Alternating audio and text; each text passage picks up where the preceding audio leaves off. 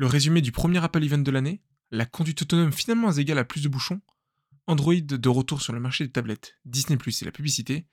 Bonjour à tous, c'est Nathan, et bienvenue dans la capsule Plug and Play pour votre résumé de l'actualité tech de la semaine en moins de 10 minutes.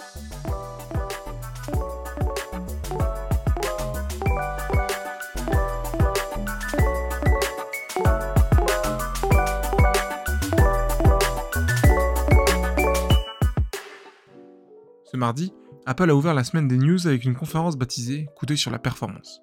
En moins d'une heure, la firme à la pomme a dévoilé une cinquième génération de l'iPad Air, un iPhone SE compatible avec les réseaux 5G, et surtout sa première nouvelle gamme d'ordinateurs depuis un long moment, le Mac Studio, qui promet des performances décoiffantes, assorties de son Studio Display. Après avoir ouvert sa conférence avec la mise à jour des coloris de ses iPhone 13 et l'arrivée d'un vert et d'un vert alpin pour les iPhone 13 Pro, Apple a présenté l'iPhone SE de troisième génération. On reste sur un design similaire à celui du précédent iPhone SE, qui lui-même était largement inspiré de l'iPhone 8. L'écran Retina HD de 4,7 pouces ne bouge pas, mais Apple annonce le même verre renforcé que l'iPhone 13 à l'arrière, comme à l'avant. Le bouton Touch ID est toujours en place, le capteur photo unique au dos de 12 mégapixels s'appuie sur les capacités du moteur neuronal de la puce A15, les styles photographiques de l'iPhone 13 sont par conséquent aussi en rendez-vous, mais le mode cinématique est aux abonnés absents. Outre l'A15 Bionic, ce nouvel iPhone s'est accroché les réseaux 5G, L'autonomie est améliorée, promet Apple, et trois coloris seront disponibles. Le noir, le blanc et le rouge pour un prix commençant à 529 euros. Autre annonce qui a effusé ces dernières semaines, Apple a bien présenté un nouveau modèle d'iPad Air ce soir. Pas de gros changements cependant. Ce sont surtout les performances qui sont boostées car la tablette hérite de la puce M1 que l'on trouvait déjà dans les iPad Pro. Le CPU offre 60% de performance en plus par rapport à l'ancienne génération, tandis que la partie graphique est deux fois plus rapide. Autre nouveauté, l'iPad Air hérite du mode cadre centré, qui permet de suivre le sujet, tandis que la caméra avant passe à 12 mégapixels. On trouvera aussi une connectivité 5G, bien pratique en déplacement, ainsi qu'un nouveau port USB-C, deux fois plus rapide que le précédent, sans avoir plus d'informations. Mais le secret avait bien été gardé jusqu'à la fin 2021.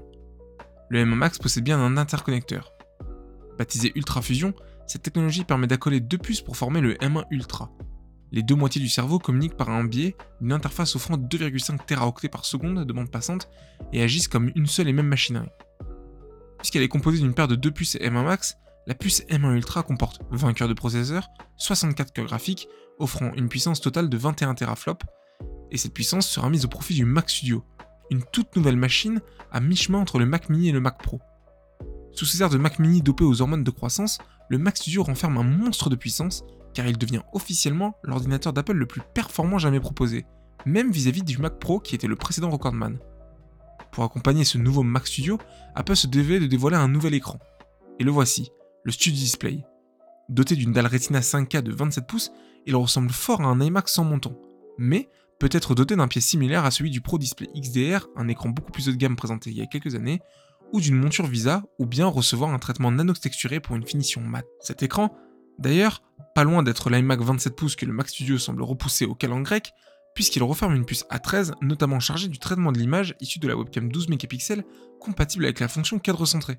Avec ses trois microphones et son système sonore composé de 6 haut-parleurs, il devrait en devenir un excellent compagnon de télé-réunion. Comptez tout de même 1800 euros pour vous offrir un de ces écrans. En résumé, une conférence plutôt solide mais qui s'est tout de même adressée à une cible assez spécifique de clients. Pas sûr que tous les fans aient apprécié. Après nous avoir vendu pendant des années que la conduite autonome allait régler les soucis de trafic, le patron de Tesla, Elon Musk, annonce désormais le contraire. Mais pourquoi donc ce revirement de situation? La raison est toute simple selon le PDG.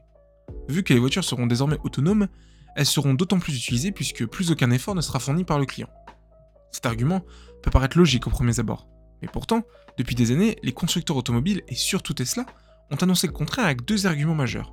Le premier était que la majorité des embouteillages sont générés par l'homme, que donc une voiture autonome serait plus apte à communiquer avec son environnement et l'infrastructure, et donc éviter cette problématique. Le second argument avancé était que la voiture allait devenir un service. Le futur devait se composer de moins de voitures personnelles et plus de véhicules de type Uber en robotaxi, qui allaient nous amener à notre travail, puis ensuite, après cette course, servir d'autres clients. L'objectif aurait été donc de réduire le nombre de véhicules en circulation et par conséquent réduire les embouteillages. Elon Musk, qui continue de parier sur la conduite autonome pour ses véhicules, vient donc nous annoncer que l'effort de conduite disparaîtra, mais pas forcément nos temps de trajet qui se verront même probablement allongés. Est-ce pour cela que Tesla investit intensément dans le jeu vidéo et le multimédia au sein de ses modèles? Peut-être. Chaque année, l'histoire semble se répéter. Après avoir abandonné le marché des tablettes, Google veut y retourner et pour ça veut repartir d'une feuille vierge. Bon, peut-être pas si vierge finalement. En attendant une hypothétique Pixel tablette du genre de la recherche, il faut bien concevoir le système qui la fera tourner.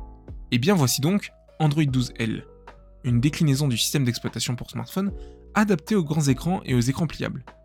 Cette déclinaison, présentée à l'automne dernier aux développeurs dans une version bêta, va finalement débarquer en version finale dans les prochaines semaines chez de nombreux partenaires du moteur de recherche.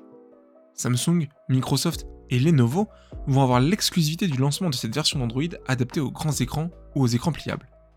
Sur le papier, les fonctions qui seront proposées seront similaires à ce que propose Apple avec son iPadOS. Mais cela suffira-t-il à embêter Apple qui domine outrageusement le marché des tablettes depuis des années? Rien n'est moins sûr. De la rumeur à la réalité en seulement quelques heures. C'est ce qu'il aura fallu au groupe Disney pour officialiser le lancement de son offre de streaming plus abordable, mais avec de la publicité intégrée. The Information avait annoncé que le principal concurrent Netflix était en train de plancher sur une offre d'abonnement plus abordable, mais dans laquelle de la publicité serait intégrée. Si l'idée semble incongrue de notre côté de l'Atlantique, il faut savoir que cela est monnaie courante aux États-Unis, avec par exemple Discovery Plus et Paramount Plus qui proposent chacun des offres à 4,99 dollars par mois avec pub ou 9,99 dollars par mois sans pub. Cette nouvelle offre doit permettre à l'entreprise d'atteindre son objectif de 230 à 260 millions d'abonnés à la fin de l'année 2024. Fin 2021, on était juste sous la barre des 130 millions dans le monde. D'après Disney, les annonceurs veulent tous participer à l'aventure depuis le lancement de l'offre, et l'entreprise ajoute que ce sera bénéfique pour tous, y compris les clients qui pourront accéder au service pour moins cher, et même les créateurs de contenu qui auront accès à une audience plus large. En attendant de savoir quelle forme prendra cette publicité exactement, et surtout à quel prix l'abonnement sera proposé, on peut noter que c'est un changement complet de stratégie pour Disney qui jusque-là avait refusé de proposer son service de streaming moins cher en échange de publicité. Et peut-être que la croissance de ces derniers trimestres n'est plus suffisante pour atteindre les objectifs de 2024. C'était le résumé de l'actualité tech, merci de nous avoir suivis, on se retrouve samedi prochain pour un nouvel épisode de la capsule. Ciao